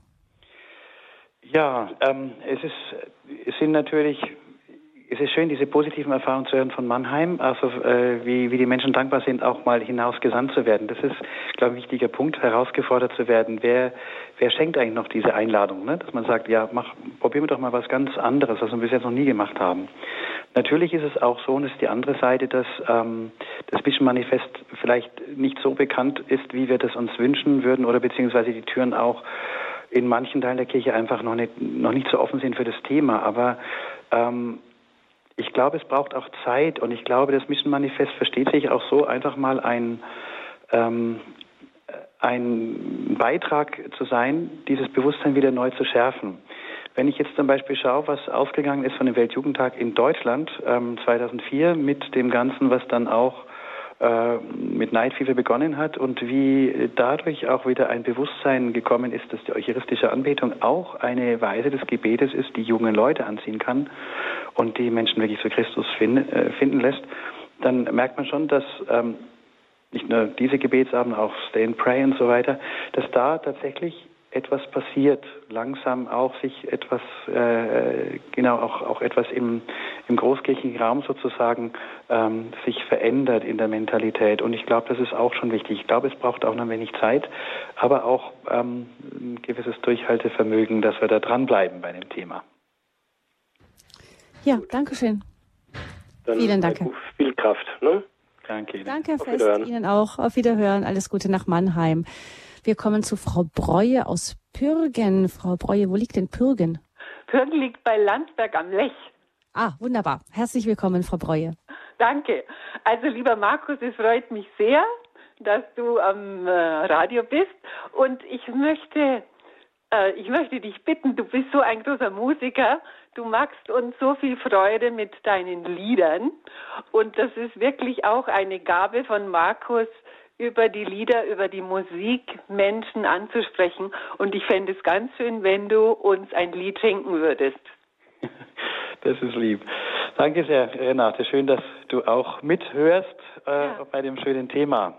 Ja. Mhm. Ich weiß nicht, ob das jetzt so möglich ist. Ähm, ja, jetzt, jetzt, über Telefon ist es vielleicht schwierig. Ich kann mal gucken. Wir haben jetzt keinen Hauptamtlichen in der Technik, sonst könnte man vielleicht mal gucken lassen, ob sich nicht ein Lied, ähm, wir haben da sicher welche in den Aufnahmen drin, äh, findet. Ich weiß nicht, ob das möglich ist. Wenn es möglich ist, probieren wir es. Dankeschön, Frau okay. Breuer. Gut, Gute. danke sehr. Mhm. Genau, die Mission durch Musik haben wir am Anfang schon darüber gesprochen, ist eine besondere Art, vor allem junge Menschen anzusprechen. Herr Lohkamp ruft uns an aus Germering. Herr Lohkamp, ich grüße Sie. Ja, grüß Gott äh, zusammen. Ähm, ich habe äh, lange gezögert anzurufen, weil ich einfach äh, äh, äh, das Buch Mischen oder was immer das, wovon Sie jetzt sprechen, nicht gelesen habe. Leider. Äh, ich habe in den Gemeinden, in denen ich unterwegs war, davon nicht gehört. Jetzt hat mich, das muss ich also voraussagen, ähm, äh, vorweg sagen, so dass ich jetzt auf Frau Fox eingehen kann, weil ähm, sie hat ja doch was ganz Wesentliches gesagt. Das ist, ich meine jetzt nicht die Mischen, sondern ich meine, äh, dass die Papiere, die hergestellt werden in den Gemeinden, eigentlich nicht ganz so wichtig sind. Es geht um Integration, es geht um, um Begegnung. Wie begegne ich einem Menschen? Muss ich meinen ganzen Mut zusammenraffen? Welchen Psychologen brauche ich, um das zu können und so weiter und so weiter. Äh, ich möchte Folgendes dazu sagen. Das hört sich jetzt auch wieder so an, als wenn man Eulen nach Athen trägt. Aber wenn man jetzt wissen will, warum man das Ganze macht, dann kann man ja im, im Beginn des Römerbriefes sofort die Antwort finden. Nämlich, es geht um die Rettung der Menschen. Um nichts anderes. Und das kann auch voraussetzungslos passieren. Das heißt, es kann sich ein Gespräch ergeben. Ähm, wir streiten immer über die Realpräsenz von Jesus Christus in der Eucharistie. Aber er ist doch sowieso da. Also wenn wir jemanden begegnen, können wir doch auch über Christus sprechen. Und wenn jetzt ähm, die Gründe dafür gesucht werden, warum das so ist, dann kann man auch wieder auf den Anfang des Römerbriefes schauen und dort sehen, naja, das hat mit dem Zorn Gottes zu tun der vom Himmel herabkommt, weil wir eben mit der Vernunft und so weiter die Offenbarung Gottes nicht zur Kenntnis genommen haben. Äh, das wollte ich einfach noch sagen. Ich kann leider nicht auf Herrn Schenk eingehen. Ähm, ich fühle mich mit ihm sehr verbunden äh, und ich denke, wir sind irgendwie in einem übergeordneten Dialog. Aber das jetzt nur ähm, als Zusatz. Die Rettung des Menschen Darum geht's. Das muss ich auch jemandem sagen, wenn ich ihm begegne. Mhm. Ich muss ja, ihm sofort sagen, nicht, worum mhm. es geht. Herr Lukamp, vielleicht können wir das auch nochmal, ähm, das finde ich auch nochmal spannend ähm, als Thema. Ähm, früher hat die Mission ja wirklich die Sorge um das Seelenheil der Menschen getrieben, Pfarrer Wittal. Man hat wirklich auch geglaubt, wenn ein, einer nicht getauft ist, dann kann er auch nicht in den Himmel kommen. Insofern war das ja wirklich eine drängende Sorge. Heute ist das ähm, nicht mehr so das Gleiche. Man hat da irgendwo auch, glaube ich, diese, diese Meinung davon revidiert und sagt, Gott ist irgendwo größer als alles und wen er in den Himmel ruft, das ist seine Geschichte. Da können wir uns, das können wir von hier aus nicht ganz so sagen, aber ist damit auch nicht vielleicht ein bisschen verloren gegangen, so ähm, die Sorge um das Seelenheil? Ich glaube, ähm, wie soll ich das sagen? Also der heilige Dominikus, er hat sich diese Frage so gestellt, was passiert mit denen, ähm, die Christus nicht kennen. Ja? Also dieses im Gebet, denke ich schon, wenn wir Christus begegnen, muss diese Frage irgendwo auch kommen. Es wird nicht mehr vielleicht so sein, ähm, in der, wie, Sie es jetzt auch formuliert haben, so ähm, derjenige, der ist dann verloren, der jetzt nicht äh, direkt an Christus glaubt oder ähm, gewisse Dinge dürfen wir auch dem lieben Gott überlassen. Ähm, keiner wird gerettet ohne Christus, das denke ich schon. Aber wenn jemand eben ohne seine eigene Schuld nicht zum Bekenntnis zu Christus findet, so erinnert uns eben das Zweite Vatikanische Konzil, dann findet Gott auch seine Wege, den Menschen ähm, zum Heil zu führen, wenn er seinem Gewissen auch treu bleibt. Das sind zum einen die kirchlichen Aussagen dazu. Das andere ist ähm, sozusagen meine Verantwortung, die ich als Christ habe, wenn Gott mir etwas geschenkt hat. Ja, und ich dann äh, vielleicht eben im Himmel meinem Nachbar begegne und der sagt, ja, warum hast du mir eigentlich nichts erzählt von Jesus? Ich hätte ihn schon gern äh, äh, viel eher kennengelernt. Dann wäre das auch sozusagen eine, eine Frage, der wir uns stellen müssen. Wir haben eine Verantwortung für ein, für ein Geschenk. Natürlich, vielleicht nochmal auf das zurückzukommen, was ähm, Herr Lohkamp gesagt hat, was Sie gesagt haben, ähm, man kann sehr schnell auf Christus auch zu sprechen kommen. Ähm, auch bei, es kommt halt darauf an, ähm, in welchem Kontext man auch gerade unterwegs ist. Ob, ähm, wir haben auch Straßenmissionen gemacht, wo man einfach wenig Zeit hat, mit den Menschen ins Gespräch zu kommen und wo man vielleicht schneller und direkter etwas sagt. Wenn ich in meinem eigenen Bekannten- oder Freundeskreis bin und wo ich weiß, man wird sich noch lange sehen, da wird man vielleicht auch noch mal anders rangehen. Aber ich glaube, es ist wichtig, ähm, achtsam zu sein, dass man die Botschaft ähm, auch so sagen kann, dass der andere sie annehmen kann. Und da ist man immer in diesem Spannungsfeld ähm, des Hörens und des Verkündens. Dankeschön. Ja. Hallo Kamp, ist das so ein bisschen, ja, Hallo Kamp, wir hören Sie nochmal? Ja, ich möchte einen einzigen Satz noch sagen eigentlich. Äh, es ist doch sehr wesentlich, auch wenn der Betreffende Christus nicht kennt, so ist Christus ja doch da. Mhm. Und es ist doch besonders wichtig, dass ich ihm in dem Augenblick auch sage, äh, weshalb er der Rettung bedarf. Und dann fängt die Evangelisation ja an. Dann kann ich ja schon von, äh, von, dem, äh, von, dem, äh, von, dem, von dem Evangelium retten. Und dann kann er natürlich sich umdrehen und gehen und sagen, so, nach einer Minute war es das für mich jetzt. Äh, aber das Wort Gottes wird eben wirken. So, ich meine, da gehört ja auch ein, ein unglaubliches Vertrauen dann dazu, so wenige Sätze zu sagen. Und äh, er dreht sich um und geht und äh, vielleicht kommt er darauf zurück. Hm. Ja, das, das kann man, äh, das, in einer bestimmten Situation kann, das, kann man es tatsächlich auch so machen. Ich muss an eine andere Stelle denken, noch äh, vom heiligen Paulus. Ich meine, Sie haben jetzt den Brief zitiert, vielleicht ähm, den Römerbrief, der ja doch ein Lehrschreiben ist, wo er so von Anfang an das so durch betrachtet, was eigentlich das Heil ist durch Christus. Es gibt diese sehr interessante Begegnung ähm, im der Apostelgeschichte, Kapitel 16, wo er am Areopag ist und also er, bevor er zum Areopag kommt und äh, seine Rede hält, sieht er erst einmal diese ganzen Götzenbilder und da heißt es, dass er zutiefst erregt ist, er ist erschüttert und wird zornig deswegen. Ähm, und er schaut sich das Ganze sehr genau an. Und die Areopag-Rede beginnt, und das fand ich ihm sehr interessant, sie beginnt damit, dass er sagt, ja, ihr habt da ein, ähm, äh, einem unbekannten Gott ein, ähm, äh, ein Bild gemacht und ich verkünde euch jetzt. Das heißt, er sucht den Anknüpfungspunkt, wo die Botschaft, wo die Botschaft dann platzieren kann. Er sagt, ich spreche jetzt davon. Und dann fängt er an, von Christus zu, ähm, zu sprechen. Und das finde ich sehr, sehr intelligent. Das ist für mich diese Intelligenz der, dieses großen Missionares, der sucht nach der offenen Tür, um diese Botschaft von Christus diesen Griechen mit ihrer äh, äh, in ihrer Sprache sozusagen nahezubringen. Das finde ich eben auch einen ganz ähm, wichtigen Ansatz, damit ja, es ein bisschen verständlicher wird, was er dann Neues zu sagen hat, was Sie eben noch nicht kennen. Das vielleicht noch mhm. als Ergänzung zu dem, was Sie äh, jetzt auch gerade uns vorgeschlagen haben. Mhm. Dankeschön, Herr Lohkamp. Alles Gute nach Germering. Und eine letzte Hörerin begrüße ich, die uns anruft aus Rheinfelden, ohne ihren Namen zu nennen. Ich grüße Sie. Guten Abend. Frau, Frau Fröhlich und Herr Pfarrer Vital, ja.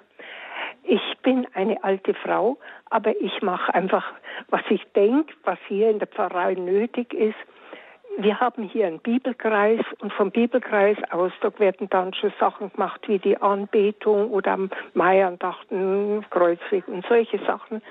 Aber unser Pfarrer hat auch eingeführt, dass wir Leute besuchen, die 70, 75, 80 und so weiter sind. Und da wird eine Karte gebracht vom Pfarrer mit einem Glückwunsch und einem Segensgebet und einem kleinen Geschenk. Und darüber freuen sich die Menschen sehr. Und ich muss sagen, ich tue mir schwer, äh, so Bibelzitate kann ich ja auch nicht, aber wenn dann, wenn ich spüre, dass da irgendwo ein bisschen eine Türe offen ist, dann rede ich drüber. Aber ich kann es nicht, ich mache es nicht äh, von mir aus eigentlich. Ich muss hören, wie ist, äh, was plagt den oder wo interessiert er sich oder wo finde ich einen Zugang. Mhm. Und äh, was wollte ich jetzt noch sagen? Also das, das ist das, ich will einfach Beziehungen aufbauen. Und das kriege ich auch noch ganz äh, äh, oft hin, wenn ich am Friedhof gehe. Ich wohne in der Nähe und am Friedhof die Leute gießen ihre Gräber und da kenne ich jetzt ganz viel. Ich bin alt, mit diesen alt geworden und äh, wo, wo, ich dann schon aussage, können wir nicht auch in die Kirche gehen und miteinander beten. Da ist der Herrgott und da sind ja alle unsere Toten. Also ich kann es nur so mit einfachen Worten sagen. Mhm. Aber Beziehungen knüpfen, das kann ich schon. Mhm. Vielleicht können ich an der Stelle noch Pfarrer Vittal auch darauf hinweisen, dass Sie in Ihrem Kapitel über im Manifest auch davon sprechen, dass es da auch diese Unsicherheit gibt, nicht? Das ist ja, und dass das normal ist. Das ist nicht ein Zeichen dafür, dass man nicht berufen ist, über Christus zu reden, sondern auch die eingefleischten Missionare kennen diese Unsicherheit oft. Ja, das ist ganz richtig. Aber erst einmal möchte ich sagen, es ist wunderbar, finde ich, was Sie gerade erzählt haben, ein Beispiel, wie Sie das leben, weil ich finde, das ist genau das, was die Mission auch ist, dieses Spüren können. Und äh, ich glaube, wenn ich versuche, das etwas zu erspüren, dann merkt man ja, dann fühlt man sich ja auch unsicher. Ich weiß noch nicht, was soll ich jetzt sagen? Kann ich etwas sagen? Ist es zu viel? Ist es aufdringlich? Ist es gerade passend oder ist es unpassend? Äh, und man fühlt sich da immer arm. Ohne diese Armut, glaube ich, kann man auch nicht ähm, in diese Mission hineingehen. Und ähm, Jesus sendet die Jünger ja auch aus, äh, ohne äh, dieses und jenes, was dann so in den verschiedenen Evangelien auch aufgezählt wird. Ich glaube, das heißt nämlich, man muss sich so ganz einlassen auf die Begegnung. Und wenn Sie da von den Geburtstagsbesuchen zum Beispiel erzählen, ähm, da gibt es vielleicht Geburtstagsbesuche, wo es ein bisschen kürzer ist, dann gibt es andere, die werden wirklich, da passiert mehr und da spüren Sie da, jetzt kann ich was sagen. Und das finde ich ganz wesentlich. Also ich habe das auch immer wieder erlebt. Es gibt so Momente, einfach wo man sich auch unsicher ist. Kann man jetzt was sagen oder warum macht man dieses oder jenes? Aber dieses Hören auf den Heiligen Geist, das Erspüren in der Situation, ich, ich sage es mal so, wir haben zwei Ohren. Das eine Ohr soll auf den Herrn hören, auf den Heiligen Geist, das andere auf den Nächsten, auf das Gegenüber. Ähm, in diesem Hören kann man dann vielleicht auch spüren, wo die Tür sich gerade ein bisschen öffnet. Und dann kann man mit den Worten, die Gott einem schenkt und wie man es einfach selber sagen kann, vielleicht das eine oder andere sagen und die frohe Botschaft weitertragen. Ja, vielen Dank unserer Hörerin auch für dieses Beispiel, wie man auch in einer ganz normalen Fahrsituation missionarisch unterwegs sein kann, bewegt von der Sehnsucht, Menschen für Jesus Christus zu gewinnen. Das ist diese Sendung gewesen. Standpunkt bei Radio Horeb mit Pfarrer Markus Wittal. Diesmal vielen herzlichen Dank, Pfarrer Wittal, dass Sie bei uns zu Gast waren und wir haben, glaube ich, gespürt, das ist ein Thema, das unsere Hörer durchaus auch bewegt. Vielen herzlichen Dank für diesen Abend unter dem Stern der Mission. Danke Ihnen, Frau Fröhlich, danke den Hörerinnen und Hörern. Man kann die Sendung auch nachhören im Internet unter www.horeb.org, dann in der Mediathek von Radio Horeb unter der Rubrik Standpunkt. Da bekommen Sie die dann spätestens morgen zum Nachhören auch noch auf einem, in einem Internetfile. Gabi Fröhlich verabschiedet sich. Ich wünsche Ihnen einen gesegneten Abend und Pfarrer Wittal bitten wir noch um seinen Segen für diesen Abend. Der Herr sei mit euch. Und mit deinem Geiste. Guter Gott, wir bitten dich, dass du deinen Segen ausgießt. Du hast uns Jesus, deinen Sohn, gesandt, der das dein ewiges Wort ist, und den Heiligen Geist, der uns dieses Feuer deiner Liebe mitteilt. Wir bitten dich, dass du uns segnest, beschützt und erfüllst und leitest. Und so segne und behüte euch der allmächtige und gütige Gott, der Vater, der Sohn und der Heilige Geist. Amen.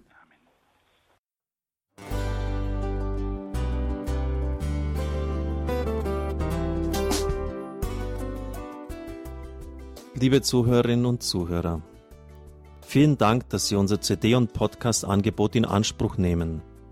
Wir freuen uns, dass unsere Sendungen auf diese Weise verbreitet werden. Dieser Dienst ist für Sie kostenlos. Für uns ist er allerdings mit einem nicht unerheblichen finanziellen Aufwand verbunden. Deshalb sind wir für jede Spende dankbar. Alle Bankverbindungen unserer Spendenkontos können Sie über unsere Homepage horeb.org unter dem Menüpunkt Spenden einsehen. Dort besteht auch die Möglichkeit, online zu spenden. Natürlich nach den neuesten Sicherheitsstandards. Sie können diese Informationen auch bei unserem Hörerservice unter der Telefonnummer 08328 921 110 erfragen. Ich wiederhole die Rufnummer 08328 921 110. Vergelt's Gott für Ihre Unterstützung. Ihr Pfarrer Kocher.